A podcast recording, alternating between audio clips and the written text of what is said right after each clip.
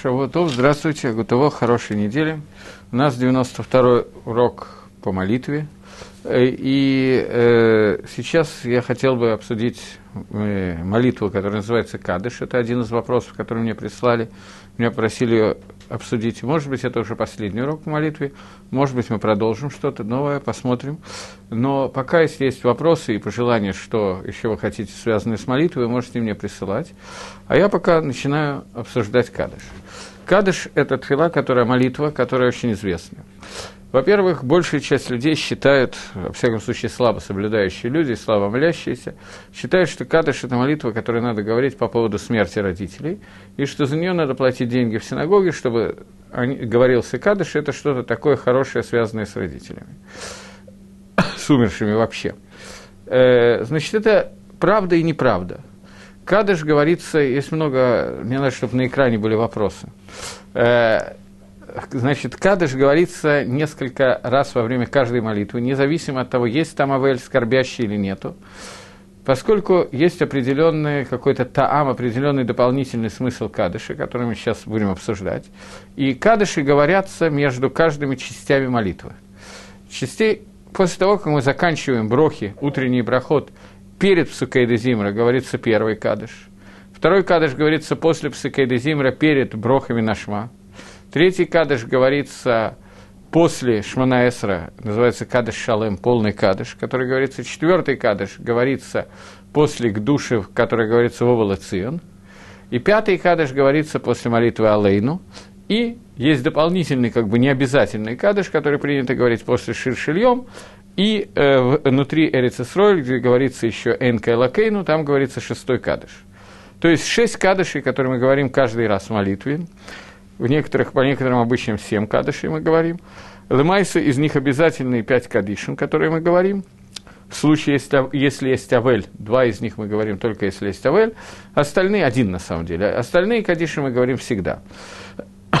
Таким образом, суть кадыша – это некий перерыв между двумя частями молитвы, которая поднимает ту часть молитвы, которая заканчивается до уровня более высокого, чем то, на чем находилась принято говорить кадыш по поводу умерших. Это называется кадыш и том, который говорится в каждой молитве, он говорится один раз, Бепаштус. Некоторые говорят больше, это уже различный мингагим, но Бепаштус надо говорить только один раз. Кадыш и том, который говорится и который считают люди, которые его оказывают, что он каким-то образом помогает умершему. Лымайся его помощью умершему. До того, как я комментирую Кадыш, я просто объясняю такую общую точку зрения. Лымайса на самом деле. Помощь Кадыша по поводу умершего, она связана с тем, что человек делает какую-то заповедь. Любую заповедь, которую он делает, Лаилу Нишама, по поводу смерти кого-то из близких, особенно по поводу родителей, она, эту заповедь поднимает, она дает заслуги родителям умершего в тот момент, когда делает это сын или дочка, которая находится здесь, в этом мире. Поскольку сказано, что э, ребенок, он кара де авуга, он является ногой папы, то есть в тот момент, когда папа уже умер, ребенок в качестве ее ноги остается здесь, в Нижнем мире, и, соответственно, ребенок он как бы продолжает вести папу. Туда, куда идет ребенок, идет папа. Поэтому заслуги сына каким-то образом помогают родителям, Баганедан или Багиеном, там, где они находятся. И одна из этих заслуг, она связана с Кадышем. Далеко не единственная. Любая митсва, в принципе, которую делает человек в этом мире, она помогает Лейлу Нишмата в заслугу родителям. Э, насколько я помню, не помню точно, Ховицхайм ли это писал, э, или это в комментариях, я не знаю точно. Я помню, что мы это проходили на уроках э, по Ховицхайму э, в книге Агават Хесед. Обсуждалось, что существует несколько даргот, несколько ступеней, уровней, что можно сделать для того, чтобы каким-то образом поднять родителей на более высокую ступеньку Ганедана и так далее после смерти родителей. Э, делается это обычно в день Йорцита, и принято, как известно, говорить кадыш. Но на самом деле любая митсу, как я сказал, помогает здесь. И строится такая лесенка. Самая высокая мадрега, самая высокая ступень, которая может помочь умершему, это изучение Торы, Берабим, изучение Торы, когда идет урок, когда человек дает урок Торы, для многих людей между, сразу же после Шахриса, который был э, Шахрис, который молились Баватикин, самым ранним миньяном, который возможно молиться. Если сразу после этого соединяется твила, с, э, молитва с изучением Торы, для рабим, для многих людей, то это самая высокая мадрега, самая высокая ступень, которая может быть для умершего. Вторая ступенька – это просто изучение Торы. Третья ступенька – это Маасим Тавим, хорошие поступки, действия и так далее, мецвод, который мы делаем.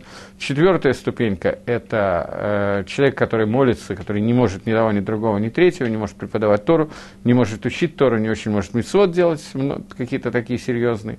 Поэтому для него установлено это быть шалех цибуром, вести миньян, и последняя ступень, которая сделана для детей, которые не могут быть даже шалех цибуром, даже вести виньян, поскольку им еще нет 13 лет, для них установлен кадыш и том, кадыш, э, сиротский кадыш, кадыш, который говорит сирота, это самая низкая ступень из всего, что может помочь родителям умершим. И именно это наиболее принятая вещь, поскольку что-то другое делать намного тяжелее, чем сказать кадыш в основном. Но суть кадыша – это кадыш – это то, что является переходной ступенью от одной части молитвы к другой. И вначале давайте разберем слова кадыша, а потом немножечко разберем его суть. Прежде всего, кадыш написан, составлен на арамейском языке. Поэтому перевод его дослов, достаточно сложный. Поэтому давайте прочитаем его, как вот в этом сидуре, который у меня есть, артскролловском сидуре Коль Йосеф, как он приводит перевод – может быть, даже сами попробуем перевести. «Из Гадельва из Кадеш Шмей Рабо будет возвеличено и освящено великое имя Всевышнего». Всевышнего я добавил от себя. После этого Цимур говорит Амен. Малма Дивара Керасы, в том мире, который он сотворил по своему желанию, Ваимлих Малхусой, и будет э, установлено царство его, Бахаехан, в наши дни – при жизни нашей, и при жизни, Хаехан вообще это не нашей, а вашей жизни, Убаемейхан, и в дни, э, это уже более тяжело, в дни вашей да, Бахаехон Убаемейхан, в дни вашей жизни, ваши дни – у Бахаей де Кольба Израиля, при жизни всего народа Израиля, Баагалау Везман Кариф, в скорости э, в, наше, в ближайшее время, и Амру Амин, и все говорят Амин. После этого идет вставка, которые говорят отвечающие, община, не Шалех Цибур, говорит вместе с ними, кстати, принято в некоторых местах, что Цибур ждет, когда ответят все, и потом отвечает сам. Этого не надо делать, он может отвечать вместе со всеми. Амен, это, естественно, Шалих Цибур не отвечает, это отвечает слышащий. И после этого добавляет «И еш раба, миварах ла алама ла алмей алмая». Будет имя его великое, благословлено во веки, на века и во веки веков. Э, я сейчас читаю Хаци Кадыш, половина Кадыша. Дальше есть добавки Кадыш Шалем или Кадыш Драбонан, или Кадыш Итом, но суть одна и та же. Из Барахова и Штабахова и Спайр э, будет э, благословлено, возвеличено и украшено и, и вознесено, и тоже вознесено, вы из Гадар, как из Гадар, я не знаю, как лучше, Гадар – это воспеваемо, вот он перевел. Вы и поднимется, и будет воспеваемо имя Кудша Бригу, Всевышнего, благословен будет э, Здесь мы все говорим Бригу, добавляем благословен будет он. Леэйла Миколь Берхоса, чтобы оно было вознесено выше, чем все благословления, выше роса и все песни, Ватишбахоса и все благословления, Давин Балма, которые говорятся в мире, и сказано Омен, и скажем Омен. На этом кончается Кадыш, Хаци Кадыш, на этом кончается. И когда говорится Кадыш Шалем, когда говорится Кадыш, который говорит Шалих Цибур после окончания Э, Шманаэсра, или пос, да, после Шманаэсра, или после, в зависимости от того, какая это молитва, или после Увалыцион, то Шелех Цибур продолжает. Тискабель Цлузгон, будут приняты наши молитвы, Бавасхон Дехоль Бейс Исраэль, и все молитвы всего дома Израиля, Кодом Авуган Дабишамая, перед лицом Отца нашего, который на небесах, и во имя Ромейн, и все скажут Амен. И Ешлома Раба Миншамая будет э, шалом, мир большой с небес, Вахаим Алейну, и будет э, жизнь дана нам, в Альколь Израиле, всему народу Израиля, в Имро Амен, все скажут Амен. И Кадыш заканчивается Ойса Шолом Бимрама, э, тот, который творит мир на небесах, он делает мир, сделает мир нам и всему Израилю, скажет Амен. Эта фраза говорится на иврите, она как бы не совсем уже часть Кадыша. Э, таким образом, и Кадыша, суть Кадыша, это вот те, тот Кадыш, который я сказал, и Кадыш Шалем, который добавляется просьба принять наши молитвы. Это перевод Кадыша, обычный стандартный перевод. Теперь попытаемся немножечко с ним, Абисала, чуть-чуть разобраться. Э, во-первых, есть мидраж, который говорит, есть, есть две интересные гемора. Первая гемора, которая говорит о том, что человек, который отвечает «Омен Ешмираба», человек, который отвечает «Амин», будет имя его благословлено, тот ответ, который говорит весь миньян. Миколя Кох изо всей силы, ему обещано, что даже если у него был плохой гзардин, плохой суд у него на 70 лет, то он снимается и делается хорошим судом. И Тосфос говорят два пируша. Первый, что такое быколь кахо изо всей силы, что он кричит на всю глотку. Стандартный пируш. Омен, ешме, ну как, как иногда кричат. А второй пируш Миколя Кох, кавана, имеется в виду Миколя Кавана, из всей каваны, которую он может лить кавен. Два пируша, что, который, один из которых говорит, что надо говорить громко, а другой, который говорит, что надо лить кавен. Понятно, что в этих двух пирушим нет махлокиса. Кадыш надо отвечать громко и с полной каваной. Это первое, на что надо обратить внимание. И второе, на что надо обратить внимание, это такой мидраж, который задает вопрос. Мидраж переводится в Зогаре, э, который говорит, что э, почему Кадыш написан на арамейском? Почему мы говорим Кадыш на арамейском, а не на иврите? Вся молитва сказана, практически вся молитва сказана на иврите. Кадыш, который как бы является одной из основных частей молитвы, очень важный, его можно говорить только на арамейском, он составлен на арамейском. В чем смысл этого? Э, мы сказали уже, то, что я успел сказать, что Кадыш, он поднимает каждую часть молитвы, после которой он находится. И на самом деле Кадыш, поскольку находится между двумя частями молитвы, то он как бы относится к обоим частям, является окончанием первой части и началом второй части.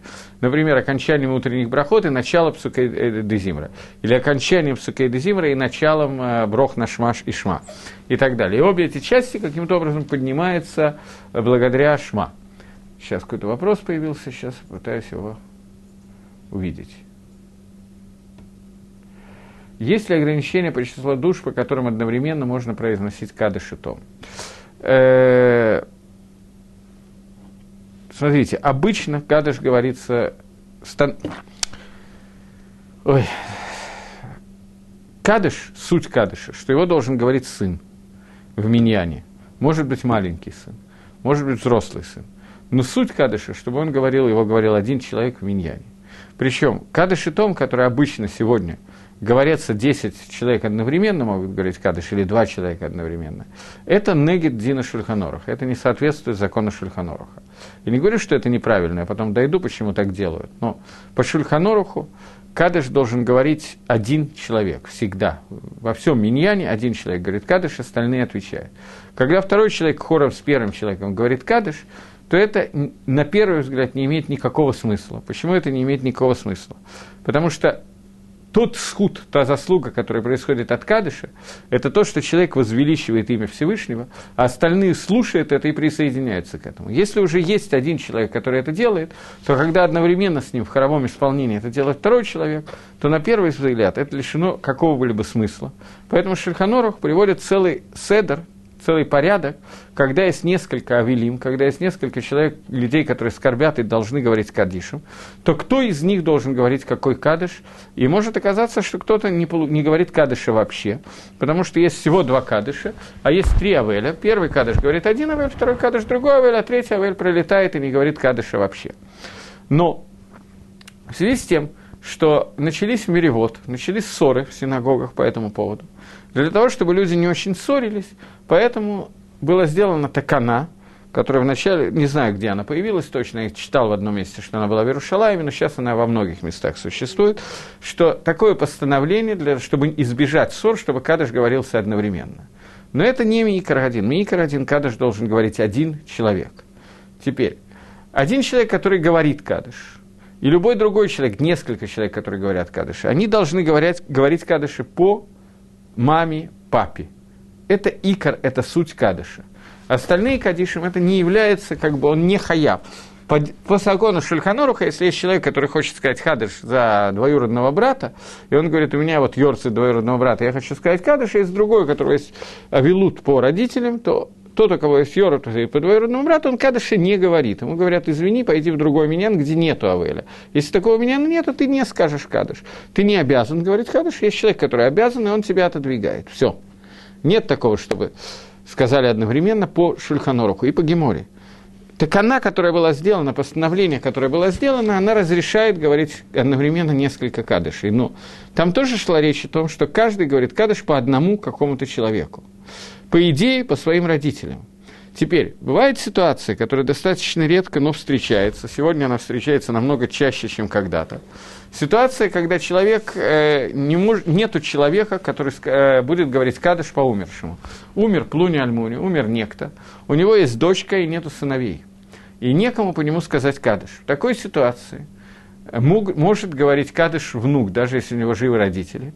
Внук, потому что бней баним кибаним, так мне в свое время посак Раф Ильяшев, я не знаю точного макор этого, если кто-то, кто с этим спорит, но мне лично Раф Ильяшев, Зихрон Левроха, благословенной памяти, разрешил говорить кадыш по бабушке, если у бабушки есть только мама и нету детей. Теперь, сегодня появилась новая ситуация, когда дети есть или внуки есть, но они так хотят говорить кадыш, как э, заниматься парашютным спортом. Парашютным спортом немножко больше. Им значительно проще пойти и отмазаться деньгами, заплатить кому-то, кто будет говорить кадыш. Чтобы ему не надо было ходить в синагогу и так далее. Или он просто неверующий человек, но по каким-то причинам хочет сказать кадыш. Есть ли смысл в этом кадыше – большой вопрос. Принято брать деньги и говорить кадыш, чтобы у этого человека была хотя бы не схуд кадыша, но хотя бы схуд сдоки, который он дал для кадыша. Награда за сдоку, которую он дал, это тоже какая-то награда. Но Бавадай и Бавадай на 100% икр кадыша – это когда его говорят дети, а не кто-то другой. Если это они не могут говорить кадыш, то пусть делают какие-то другие мицвод, Тора, Лешем, Шамай, во имя небес. Это значительно большая награда, чем просто заплатить кому-то, кто будет говорить кадыш. Тем не менее, поскольку этот Минхакит Пашет – этот Мингак очень принят, его оставили, потому что иначе ни кадыши не будут делать, ни цдоку не будут давать, ни то, ни другое, так хотя бы цдоку дадут. Хотя бы какой-то смысл в этом есть. Поэтому я предлагаю людям, которые меня слушают, они могут оказаться в ситуации, когда умер кто-то из их родственников, есть дети, которые неверующие, которые не собираются за кадыш, которые, в принципе, могут дать сдоку, чтобы сказали кадыш.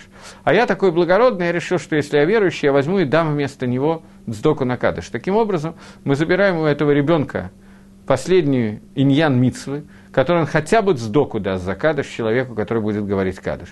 Поэтому лучше пусть сдоку даст он, хотя бы частично.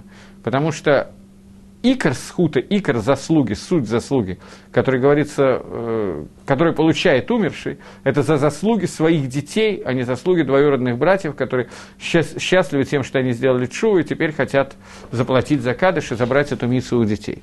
Потому что в данном случае нету никакой тогда, как бы дети ничего не сделали. Теперь вопрос, который мне был задан. Есть человек, Рувен, который зарабатывает тем, что он э, говорит Кадишем. Теперь, этот Рувен взял на себя 15 кадышей. Или он габай в синагоге, он этим не зарабатывает, но в синагоге кроме него некому говорить кадыши. К нему пришли в деревню Тьма Таракань, пришли и сказали, что вот говори кадыш за этого, на завтра за этого, на послезавтра за этого, и в результате ему в течение года надо сказать 15 кадишем. Это происходит. В этой ситуации, если некому говорить, то нет ограничений, человек может сказать кадыш просто за всех. Но это очень бдиавит, это очень постфактум. Другая, с другой стороны, что можно сделать, если нет другого выхода? Ничего. Поскольку я уже сказал, что в этой ситуации основная награда не за то, что говорится кадыш, а за то, что за кадыш заплачено, это не мои слова, я знаю, от кого я их взял. Но э, поскольку основная награда будет за то, что человек сделал что-то позитивное, чтобы за папу говорили кадыш, он дал сдоку и так далее, то в этой ситуации какая-то награда вода и будет, безусловно, будет, поэтому ограничений по числу нету. Окей, понятно? Теперь двинемся дальше. Двинемся дальше. Э, Кадыш говорит Мидраш, что Кадыш должен быть сказан не на иврите, а на арамейском языке. И это не совсем понятно. Э, если Кадыш это такой имеет большой смысл и так далее, то почему его единственная молитва, которая существует на арамейском языке, она составлена именно на арамейском, а не на иврите, несмотря на такой, именно, именно по причине такой важности этой молитвы. Почему это сделано на арамейском языке? Э, ответ на этот вопрос Э, ответ на этот вопрос дает Мидраш, который говорит, что поскольку Малахей и Ашер – это ангелы, не понимают арамейского, они не очень полиглоты, другие языки, может быть, и знают, на арамейский нет, то поэтому мы говорим кадыш на арамейском, поскольку это такого высокого уровня молитва, то мы опасаемся, что если она будет сказана на иврите, ангелы ее поймут, то они станут завидовать нам. Поэтому кадыш говорится на арамейском языке. Это мидраж довольно известный. Э, он изложен в Тосфос в Брохас – но Гемора Брохас, к сожалению, я не нашел перед уроком, поэтому я его говорю примерно так, как там написано. И тут надо попытаться разобрать, это уже Тосфос не пишут, и нам надо попытаться разобрать и понять, почему, э, что вообще означает эта кина, это зависть, которая есть у Малахея Ашерету ангелов. Почему ангелы вдруг стали завидовать именно Кадышу, и в связи с чем, чтобы они не понимали, о чем идет речь, соответственно, не завидовали. Кадыш сказан на другом языке. Для того, чтобы это понять, я приведу пример – в понятии зависть существует несколько видов зависти, два основных вида зависти. Первый вид зависти – это когда я вижу, что у Равена есть какая-то штучка, и я тоже хочу точно такую же. Я один, а это кто в нарядной маечке, я один такую же хочу, Высоцкий пел. Это один вид зависти, когда я вижу, что у человека что-то есть, и хочу, чтобы у меня было то же самое. Есть второй вид зависти, когда человек находится на достаточно высоком уровне, и вдруг видит, э, приведем, я не знаю, приведу какой-нибудь пример, э, может быть, не самый удачный, что человек э, работает раввином, он достаточно высокого духовного уровня, большой талмит хахам, большой мудрец Торы, и вдруг он видит, что есть какой-то человек абсолютно амгарец, безграмотный и так далее, который занимает должность Рош Ешива. Был какой-то вопрос, но он исчез. И вдруг он занимает должность Рош Ешивы. И человек завидует не потому, что он хочет то же самое, он, может быть, тоже сейчас находится на уровне Рошишивы и работает Рошишивы. Просто ему кажется неприятным, неправильным, и это вызывает его зависть, что как человек, который должен работать, по идее, дворником по своему интеллектуальному и духовному уровню, как он вдруг работает таким большим раввином и так далее. Кто он такой, чтобы занять это место? Так, теперь э, какая-то надпись, которая появляется почему-то по частям – имеет смысл по собственной тиве сказать кадыш за просто знакомый, если я знаю, что его родственники не только не будут говорить, но и дать за него сдок, он тоже не собирается. Э, на этот вопрос я не могу ответить. Я не знаю, когда это говорит не сын и не, не кто-то из близких очень родственников, который как бы является продолжением умершего, какое значение в том, что они говорят кадыш? Я не, этого я не знаю. Потому что суть того, что поднимает человека после его смерти, каким-то образом может его сдвинуть, это его дети. Если дети не участвуют в этом процессе, ни кадыши, ни митсвы, ни цдоки, ни шмоки, ни не знаю чего, то очень трудно понять, имеет ли это какое-то значение. Вода, что очень маленькая, много меньше, чем стандартный кадыш. Я вижу, что многие люди очень серьезно следили и говорили кадыш по тем, по кому некому говорить кадыш. Э, на что они опирались, я сказать не могу. Но я видел, что достаточно Талмидей Хахомим это делали. Поэтому, вероятно, какое-то значение это имеет. Но доказательств, кроме как Маасим, которые были, действий, которые я видел, других доказательств у меня нету. В основном, самые большие Талмидей Хахомим такого не делали. Поэтому я точно не могу ответить на этот вопрос. У нас есть в синагоге человек, который говорит кадыш всегда, два человека. Просто всегда, нету так, чтобы он пропустил кадыш. Кинере, скорее всего, он говорит кадыш просто по поводу того, а вдруг кто-то умер сегодня, и по нему некому говорить кадыш. Вот на таком уровне. Имеет ли это смысл? Если да, то очень маленький. Это очень красиво звучит, но если это имеет смысл, то очень маленький смысл. Ибо паштус, они мешают говорить кадыш тому, кто хаяв сказать кадыш. Поэтому ответить на этот вопрос я не могу.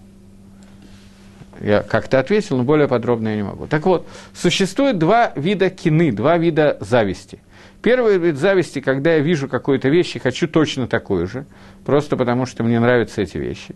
И второй вид зависти – это когда я завидую человеку, потому что он находится выше, чем он может находиться. Он не имеет к этому отношения. Новый вопрос. А если нет сыновей, чтобы читать кадыш? Скажите, а о чем я говорил в течение последних 15 минут? Последние 15 минут я объяснял, что кадыш установлен это самое мелкое из тех вещей, которые могут сделать люди, которые хотят поднять своих родителей. Во-первых, я хочу понять, если нет сыновей, чтобы читать кадыш, а кто есть? Если есть внуки, то я сказал, что внуки, они вместо детей могут читать кадыш. Если есть дочки, то мы сказали, что основная задача – это сделать какую-то митцву и посвятить ее Лейлу Нишмато для, для того, чтобы схуд в заслуги родителей. Если нету ни дочек, ни сыновей, никого нету, то никому не надо читать кадыш, бапаштус. Просто никому ничего не надо делать по этому поводу. Если же есть сыновья или дочки – то они должны не кадыш считать. Кадыш – это одна из самых мелких вещей, которые, о которых пишет Хофицхай. Они должны делать заповеди и изучать Тору, Лейлу, Нишама и так далее. Это то, что должно быть сделано. Окей. Сколько я уже ответил на этот вопрос, то я двинусь дальше. Э, я понимаю, что я немножко потрясаю основы того, что есть. После какого-то урока мне позвонил кто-то по другому поводу и сказал, что вот ты на уроке сказал, что искр можно читать без миньяна. Как такое может быть? Э, наверное, они тебя неправильно поняли. Я говорю, нет, они поняли правильно. Мне казалось, что это написано в Шульханорахе, оказалось, что это написано не в Шульханорах Гешерахаим, но это вещь, которая простая и совершенно очевидная. Да, Искар можно читать без миньяна. Да, Кадыш – это не самое основное, что надо делать человеку, у которого умерли родители. То, что сейчас принято во многих местах иначе и так далее, это связано с нашей безграмотностью, а не чем-то другим. Но, тем не менее, кадыш имеет огромный смысл, вне зависимости от того, умер кто-то или нет. Икор кадыша, суть кадыша, большую часть кадыша, говорит шалех, цибур, ведущий миньян, а не сироты. Это надо понимать, это икор кадыша. Кадыш и том – это второстепенная часть кадыша. Появляется еще какая-то надпись, медленно – Какие заповеди можно, может выполнять дочь покойного, кроме Цдоки, Лайлу, Нишмато? Спасибо. Э, есть 248 заповедей «делай» и 365 заповедей «не делай». Если вы хотите, я могу начать с их перечисления. Женщина, поскольку она не обязана все 248 заповедей, то их немножечко меньше заповедей «делай». Любая заповедь, которая существует, кроме «цдоки», которая тоже существует, любая «гмилут хасодим», молитва, женщина свободна от заповеди изучения Торы, собрать какую-то компанию для чтения Дгили, абсолютно любые вещи, которые можно делать, можно делать, как любые другие мецвод, которые делает женщина. Надо ли перечислять все мецвод, которые делает женщина, и не надо надевать филин. Окей, дальше. Я думаю, что этот вопрос достаточно простой, но поскольку, поскольку Дздока – это та митсва, которая очень на поверхности, поэтому это очень принято. Дздока – это митсва, которая, как бы видно, что вот делают для этого, для этого. Мне объясняют, что а, большую часть митцвот она в любом случае обязана делать, поэтому она будет делать. Я отвечаю на этот вопрос. Мужчина, когда молится, он тоже обязан молиться. Тем не менее, когда он молится шалеях цибуром, и посвящает это каким-то образом папе, то это, тем не менее, каким-то образом помогает. Когда он учит Тору, он тоже обязан учить Тору, обязан учить Тору для себя. И заповедь изучения Торы для себя он получит награду за изучение Торы. Это никак не уберет от него награду за изучение Торы свою, но при этом она еще и папе пойдет. Это не разделить на два, это умножить на два. То же самое с любыми другими митцвот. Митцву, которые я могу делать, а могу не делать, и делаю сейчас какую-то митцву. Даже если я обязан, посвящаю это, чтобы сход этой миссии пошел папе, он идет к папе. Каким образом это работает, я не знаю. Это уже мы оставим на совести Всевышнего, он разберется с этим вопросом. Но это то, что написано. Есть очень много возможностей каким-то образом сделать что-то Лаилу и Нишама. Окей, дальше.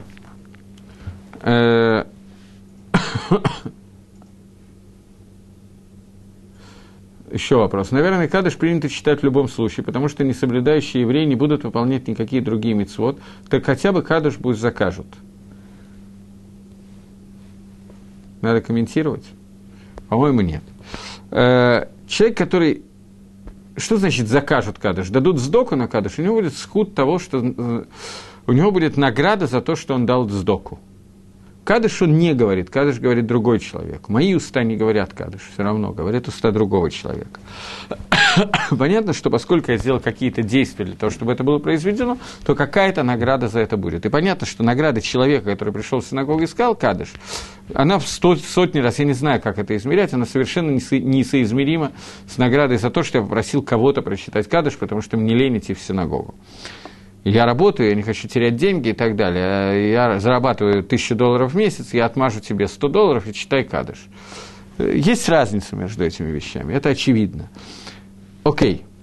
Я хочу еще раз, десятый раз повторить. Мне важно, чтобы это было понятно, как дважды 24. Суть Кадыша – это не поминальная молитва по поводу умерших родителей. Суть Кадыша – это из Гадельва, из Кадеш рабо, который мы сейчас начинаем разбирать. Будет возвеличено имя Всевышнего. Задумайтесь над переводом Кадыша, который мы только что с вами вместе перевели. Еще вопрос. Другой человек будет его шалехом. Окей. Скажите, а я могу послать сделать своего шалеха, надеть вместо меня тфилин, потому что я хочу поспать. Я очень устал, я хочу завтра полежать дома поспать и назначить шалеха, дам ему даже свои твилин, чтобы он свои твилин намотал себе на руку и на голову, а я в это время буду спать и выполнять митсу твилин. Есть очевидные вещи, что не все можно сделать, не, не на все можно сделать шлихут. Не, не на все человек может быть шалехом. Я могу для того, чтобы это было более как бы, пикантно и более грубо звучало, можно ли назначить другого человека шалехом, чтобы вместо него выполнить заповедь «плодитесь и размножайтесь» и так далее. Я могу, можно много поизощряться на эту тему. Далеко не все вещи работает шлихут на это. Шлихут не работает на вещи, которые связаны с телом самого человека. Кадыш должен говорить «я сам», я сам должен прославлять имя Всевышнего. Я не могу назначить шалеха вместо меня прославить имя Всевышнего. Это не работает. Так же, как я не могу назначить его, помолиться Шманаэсра вместо меня. Когда я плачу ему деньги, и он становится моим поэлем, моим работником – то здесь схуд сдоки, по крайней мере, есть. Если схуд кадыша, спросите кого-то другого. Лихойра нету. Я вижу, что так на гим и так далее, это сделано в виде такона, чтобы хотя бы какое-то исправление было. Вода, что это, безусловно, это не тот же кадыш, как кадыш, который читает сам человек. Так же, как, безусловно, когда я прошу кого-то надеть твилин, то, извините, но заповедь твилин я не сделал. Но я еще раз хочу, десятый раз сказать, что суть кадыша – это не поминальная молитва – не для этого составлен кадыш.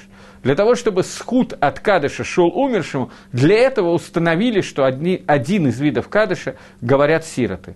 Но суть кадыша не это. Суть кадыша – это прославление имени Всевышнего, поэтому он вставлен между каждыми частями молитвы, чтобы поднять эту молитву на большую высоту.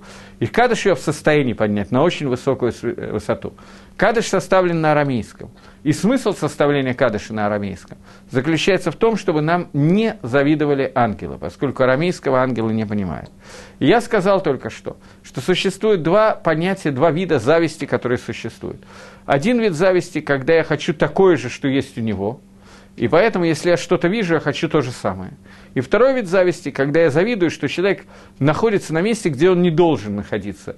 Человек, который, ну, никто и звать никем, и дурак, и идиот, и так далее, и так далее, вдруг занимает какое-то руководящее место и выдает кого-то, сажает его в самое, самое лучшее место и так далее. И другой человек, который считает, что он должен там находиться, и он там и находится – он сидит на, рядом с ним с этой же, в, на этом же месте. Он просто думает, какое отношение этот человек имеет к тому ководу, к тем почестям, которые ему оказывают, на том уровне, на котором он находится. Второй вид зависти – это зависть, которой мы опасаемся со стороны ангелов. Суть Кадыша, о которой мы говорим, да будет вознесено имя Всевышнего и поднято имя Всевышнего – возвысится и осветится его великое имя в мире, который сотворен во воле его, и остановит он царскую власть при жизни вашей, и в дни вашей, при жизни всего дома Израиля, в скорости в ближайшее время, скажем Амен. Ангелы, которые видят Гадлу с Гашема, величину Гашема, намного порядков выше, чем видим мы, люди, то ангелы завидуют, как люди могут получить право говорить о величии Всевышнего кто такой человек, чтобы он говорил о величии Всевышнего. Это то, что меша, может мешать ангелам. Поэтому для того, чтобы это им не мешало, чтобы у них не было вот этого вот вида кины, этого вида зависти, для этого, говорит Мидраш, что установили ангелы, э, что установил Всевышний, э, Рабоним установили, чтобы кадыш говорили на арамейском языке, поскольку арамейский язык ангелы не понимают. И тут надо разобраться с такой вещью. Что такое вообще арамейский язык, которого не понимают ангелы, и в чем его суть, и почему кадыш говорится на арамейском языке. Мидраш мидрашем, но надо попытаться немножечко понять. Итак, начнем с разбора того, что такое арамейский язык. Есть гемора в трактате Могила, которая говорит, что на горе Синай во время дарования Торы была дана Тора на Лашона Кодыш, на иврите, и также был дан Таргум, перевод Торы на арамейский язык. То есть перевод Таргум Анкелус, который сегодня принято читать, считая Микро и Таргум Ихат, был дан на горе Синай вместе с дарованием Торы. И суть этого Таргума, он потом был забыт, и Анкелус его восстановил. Анкела Загера установил этот торгум, племянник Титуса, который разрушил второй храм.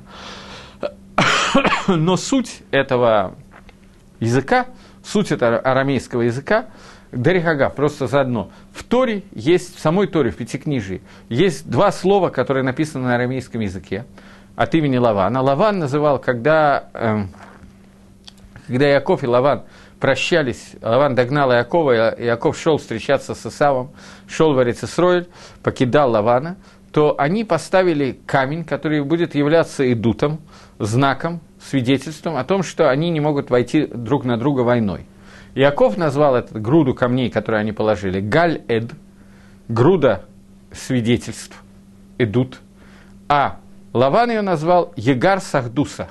Егар Сахдута – это на арамейском то же самое, что Галь-Эд на иврите, груда камней, груда идута свидетельств.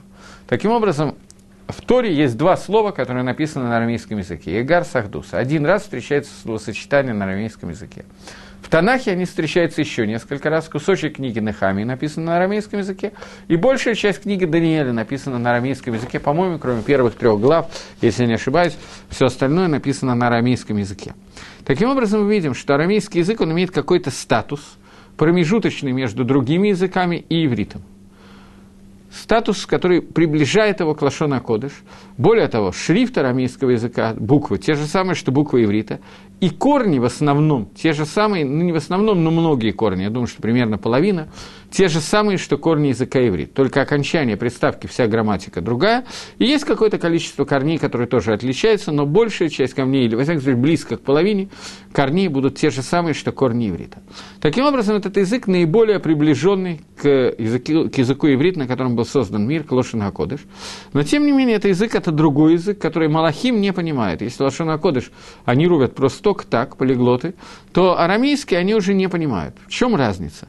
В том, что арамейский язык называется ахор, язык заду, задней части, а язык Лошанакодыш называется язык мибифним, изнутри. Таким образом, мы разделяем на две, на две вещи. По ним ваахор. Человек, когда был создан, про него сказано по суке, по ним ваахор сартани – я создал тебя, говорит Всевышний, создал я человека, э, по ним вахор, с внешней и с внутренней стороны, со стороны лица и со стороны затылка. Так вот, сторона затылка человека, она соответствует арамейскому языку, сторона лица, она соответствует языку иврит. В чем разница между лицом и затылком человека? Я имею в виду сейчас не внешние атрибуты, а то, что когда человек ищет своего знакомого – то он может по затылку определить, что это именно Рувен, а не кто-то другой. По лицу ему это сделать легче, но он может это определить и, и сзади тоже, не только спереди. Но сзади он и, и видит, видит общую картину, видит, что это Рувен, но он не видит, какие у него глаза, какой у него нос, какая, ну и так далее. Он не может не видеть детали. Это не, детали, не детализированная вещь. То есть вид сзади, он видит общую картину и не детализирует ее. Вид спереди, по ним, он показывает все детали человеческого лица, и по этим деталям мы можем увидеть, человек улыбается или он плачет, у него из глаз льются слезы, или у него глаза злые и так далее, и так далее. Он может определить настроение, он может увидеть очень многое. Чем разумнее человек, и тем, чем более он знаком с физиономистикой, тем больше он может определить по лицу человека. По затылку даже очень грамотный человек не может определить ничего, кроме того, это Рувен или это не Рувен. Это Прекрасный вопрос. Если арамит Ахор, то почему Зогар написан на арамите? Окей. Без Дашем дойдем до этого вопроса. так вот, арамит, он показывает заднюю часть. Он находится сзади, он показывает общую, не входя в протим, не входя в детали этого вопроса. Э, когда Маширабейну просил у Всевышнего, Тирели эт квадеха, покажи мне свою славу. Маширабейну хотел увидеть лицо Всевышнего, говорит Мидраш. И Всевышнему ответил, Лои Рени Адам Вахай. Не может видеть меня человек и остаться в живых. После этого Всевышний говорит, ну что-то я тебе покажу. Он загоняет Маше в пещеру, Даригагав в этой же пещере, после этого находился, прятался Илья Уганове, в той же самой пещере, что Маширабейну. Он загоняет его в пещеру, закрывает эту пещеру. Маше слышит, как Рог Гакодыш, Рог Всевышнего, проходит мимо пещеры и видит Гакодыш Баругу сзади. Что, что означает видит его сзади? Сказано, что ты увидишь мой ахор, а по ним лотере. Кило и Рени Адам Вахай. Ты увидишь меня сзади, а спереди не увидишь, потому что не может видеть меня человек и остаться в живых. Мидраж говорит, что Маше видел головной узел Тфилин Всевышнего. Но пшада пашут, простой перевод того, что написано, сказать, что здесь есть какой-то пшат, я сказал пшада пашут, сказать, что здесь какое-то простое понимание очень трудно. Но обычный перевод написано, что Маше увидел Ахор, заднюю сторону Творца. То есть он увидел общее направление того, как Всевышний руководит миром, и не увидел детали этого в том переводе, в том аспекте, как это я сейчас вам объяснил, сказав, что Ахор означает э, общую картину, а не, деталь, а не детализированную картину. Э, сейчас, секундочку.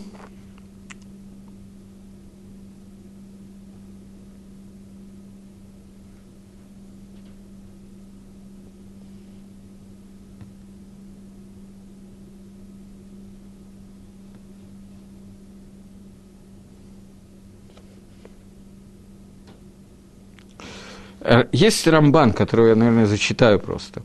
Рамбан говорит на этот посук, который я только что приводил, о том, что Лойрени Адам Вахай, говорит Рамбан. Кимарега по ним шишалта лоту хали ратан. Потому что ты просил у меня увидеть маре по ним, вид лица, его ты не можешь увидеть. Векарати бешем гашем лифанейха. И я это все от лица Всевышнего идет, прямая речь, что сказал Всевышний я вызову перед имени Всевышнего перед тобой, что я назову перед тобой большое имя, Шилота Халерату, имя, которого ты не можешь видеть. Ваханотибо – это Шерахон, и я этим именем я буду э, милосердным к тому, кому я хочу быть милосердным. Варихам тибо это шерарахем. Буду милостивым к тому, кто хочу быть милостивым. Шетеда бакрия гаги. Медат Гаханина у Медат Рахами, что посредством этой крии, посредством этого имени, этого названия, ты, Маше, ты увидишь меру э, ханины, добра и милосердия, а шери ханену рахмену бешми ватуви, которым я пользуюсь для того, чтобы сделать рахамим и хен, это две, две меды, бесконечное добро и рахамим, ограниченное добро, и все добро, которое передо мной.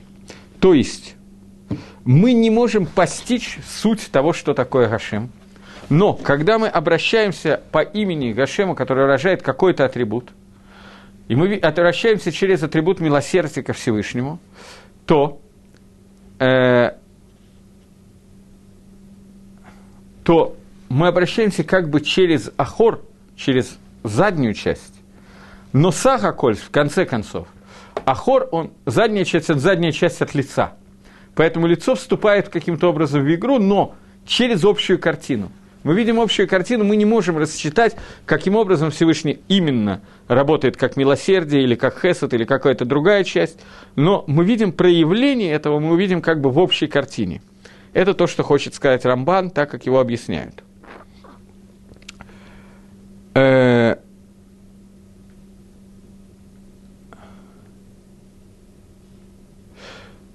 Зогар пишет – что к душе, есть молитва Кадыш, есть молитва к душе.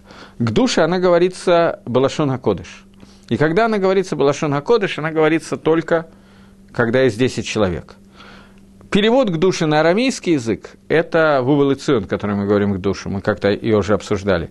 Ее можно говорить на арамейском даже в единственном числе. И Зогар задает вопрос, если так, то почему к душе, которая в Кадыше, ее мы говорим на арамейском языке, но ее нельзя говорить баихита, можно говорить только когда есть 10 человек. Зогар объясняет, что кадыш сказано не просто арамейский язык, это арамейский язык, который язык шельситра охра, язык дурного начала, я не знаю, обратной стороны. Это и есть арамид. И посредством этого языка мы можем разбить всех солдат, которые есть у ситроохры. То есть что такое ситроохра? А Кодыш Бругу для того, чтобы у нас была свобода выбора, создал два начала, Ецерготов и Ецергара. Ецергара, еще одно его название, это ситроохра, обратная сторона. Целое строение – так же, как есть строение к душе, так и строение ситроохра, которое отвечает за то, чтобы у человека была свобода выбора, для того, чтобы, если бы его не было, то сразу бы мы пошли в одну сторону, и не было бы никакой авойды. Для того, чтобы была работа и так далее, нужна ситроохра. Эта ситроохра мешает нашим молитвам. И кадыш составлен на языке ситроохры, для того, чтобы можно было разбить этих солдат Ситрохра, этих клепот, которые пристают к нашим молитвам, и они должны быть полностью убраны из них. Э, сейчас, секундочку, дайте мне сосредоточиться, подумать, как лучше это сказать.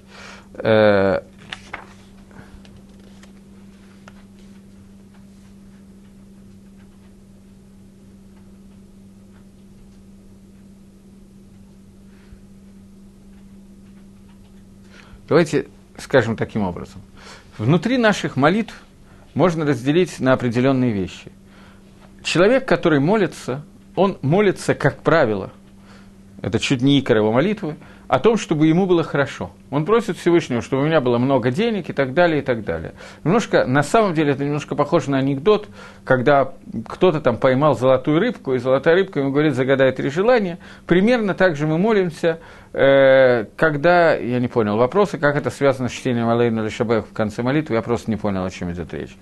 Так вот, э, немножко наши тфилот, шманесра и так далее, немножко напоминает, моли, э, когда новый русский, вот, я другой анекдот вспомнил, блондинка поймала золотую рыбку. Рыбка просит ее выпустить на волю и говорит, что выпусти, я три желания исполню.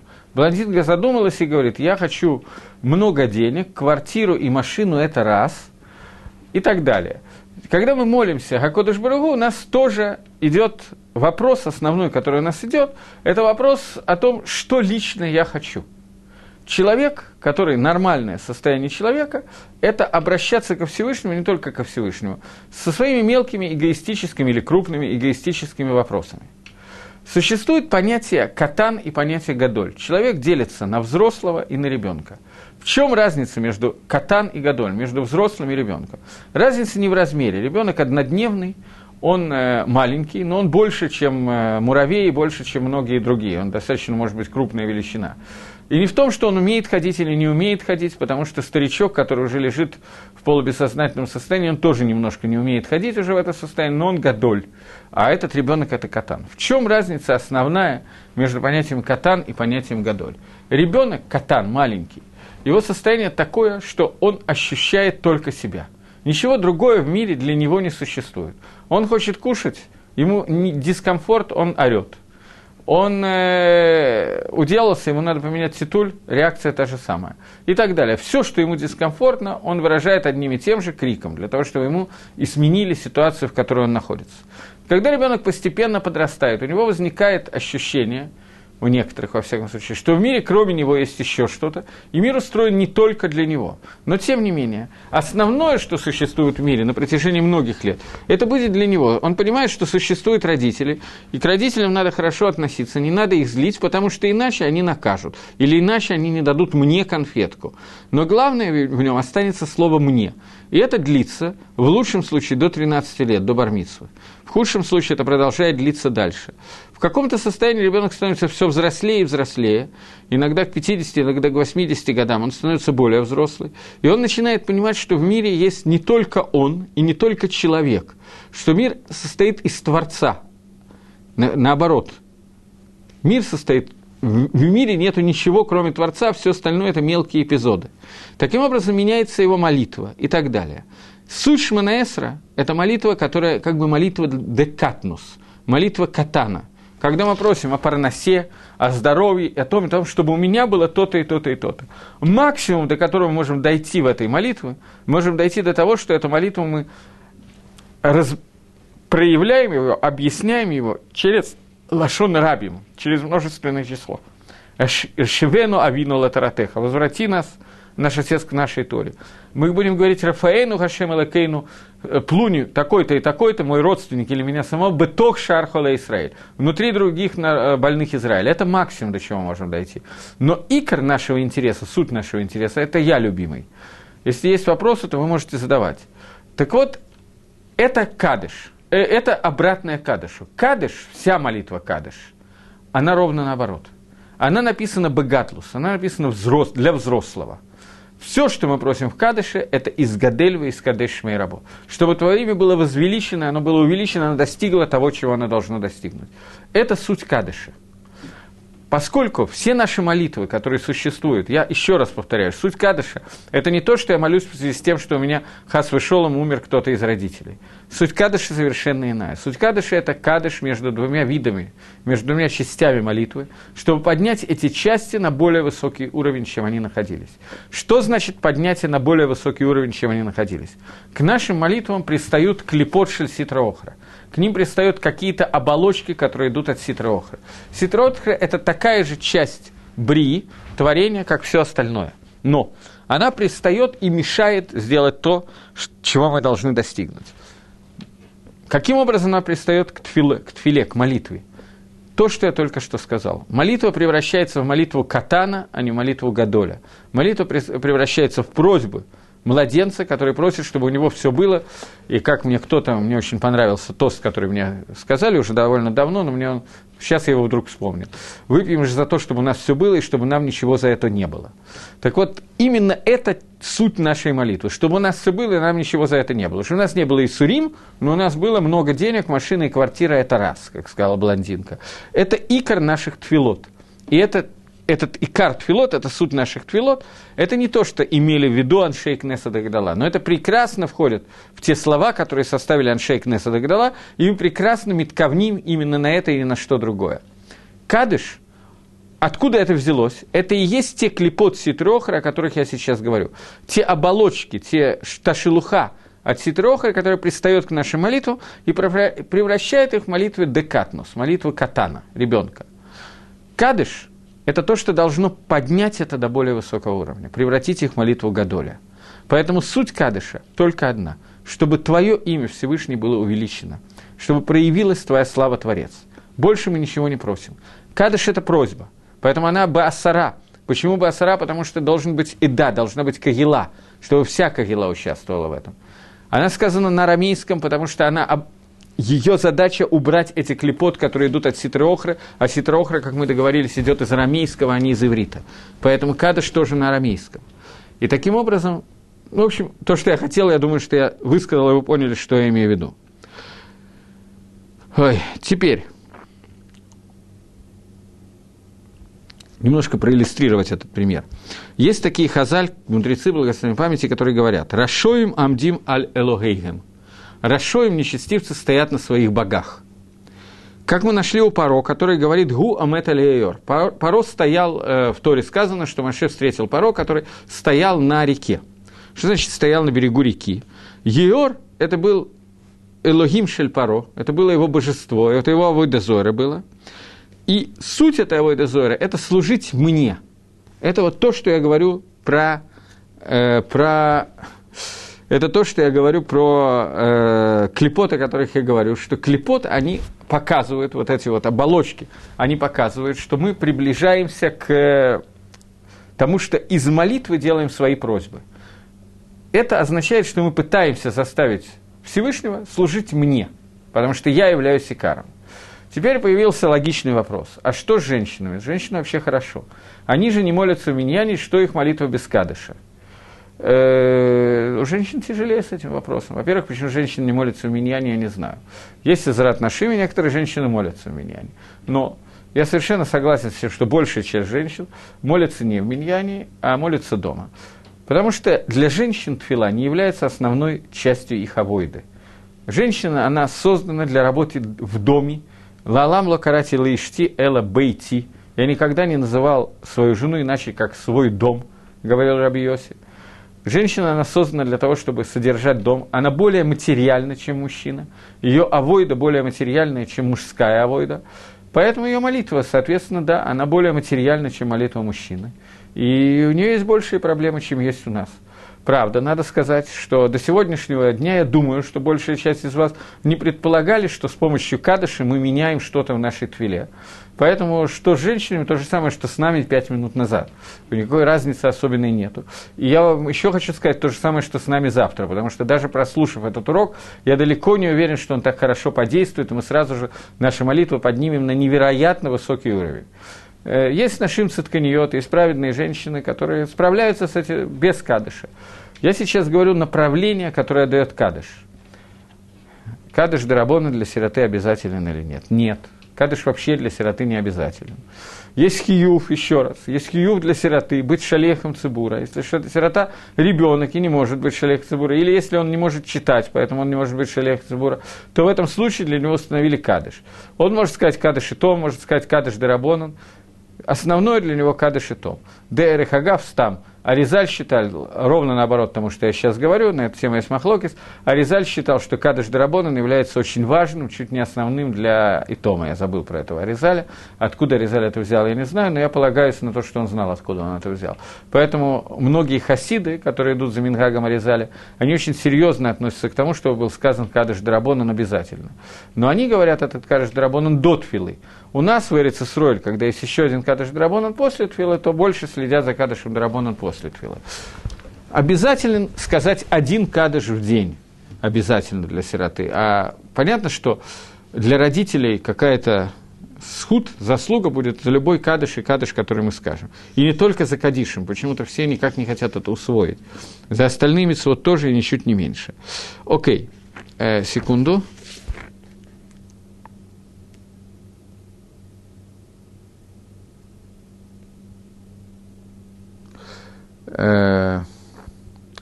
Здесь есть еще один момент такой. Да. Но этот момент уже сказать не успеваю.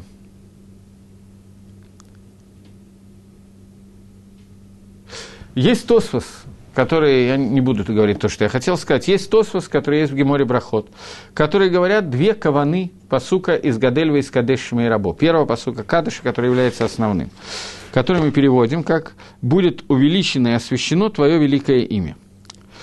Э, можно перевести это двумя способами. Можно перевести, как я сейчас перевел, а можно перевести «будет увеличено, э, будет увеличено и освящено имя Твое, и станет великим». Ты возвеличь Твое имя, сделай его великим. Можно сказать, что имя великое пусть освестится, а можно сказать, сделается великим. Тосос приводит второй комментарий, что Пшат Кадыша – это пусть имя Твое сделается великим – э, то есть на сегодняшний день есть какой-то хисарон, какой-то изъян в этом имени, и мы молимся о том, чтобы оно стало великим. И Тосфос отодвигает этот пшат и говорят, что, и говорят Тосфос, что имя его и сейчас велико. А нормальный, правильный пшат, который мы должны говорить, это то, что из Гадельва из Кадашмей Раба, чтобы твое великое имя было возвеличено и освящено. Не стало великим, а оно сейчас великое и стало возвеличено и освящено. Это пшат Тосфос, который дают здесь. Есть э, комментарий, который почти уравнивает эти два комментария, но я не уверен, что я успеваю их сказать. Этот комментарий давайте попробуем. Комментарий, который говорит о том, что имя Всевышнего, четырехбуквенное имя Всевышнего Юткой и Вавкой, есть такой посук, что в то время, что, не посук, Хазаль, Хазаль говорит, что в то время, когда существует Амалек, все время, пока существует Амалек, престол Всевышнего нецелостен и имя его нецельное. Что значит престол нецельный? Кисе пишется кав самих алиф. В слове кисе не хватает алиф. Кисе, а кого престол славы Всевышнего, он с изъяном. Поскольку есть Амалек, который делает изъян в престоле. И этот же Амалек, то есть, что такое Амалек? Это Ецаргара, это наиболее сильное проявление Ецаргары. Оно делает изъян также в имени Всевышнего. Что означает изъян в имени Всевышнего? Есть изъян между первыми двумя буквами и вторыми двумя буквами имени Всевышнего. Буква Юткей – это буква очень высокого уровня, которая проявление Всевышнего в этом мире, они остаются без изъяна. Буквы Вавкой, они как бы оторваны от буквы Юткей, и это изъян, который есть в имени Всевышнего. И когда мы молимся в Кадыше, мы хотим совместить эти буквы, чтобы проявление всех четырех букв вошло в этот мир. Четырех букв Юткой и Вавкой. Но на эту тему я, к сожалению, уже не успеваю сказать. И у меня уже осталось очень мало, что сказать про Кадыш. Я не знаю, может быть, я следующий урок закончу тему Кадыша, а может быть, уже начну другую тему. Потому что мне надо еще минут 10 где-то, и я этого не успеваю сделать. То, э, хорошей недели, шавуатов, агутовох, всего доброго, до новой встречи.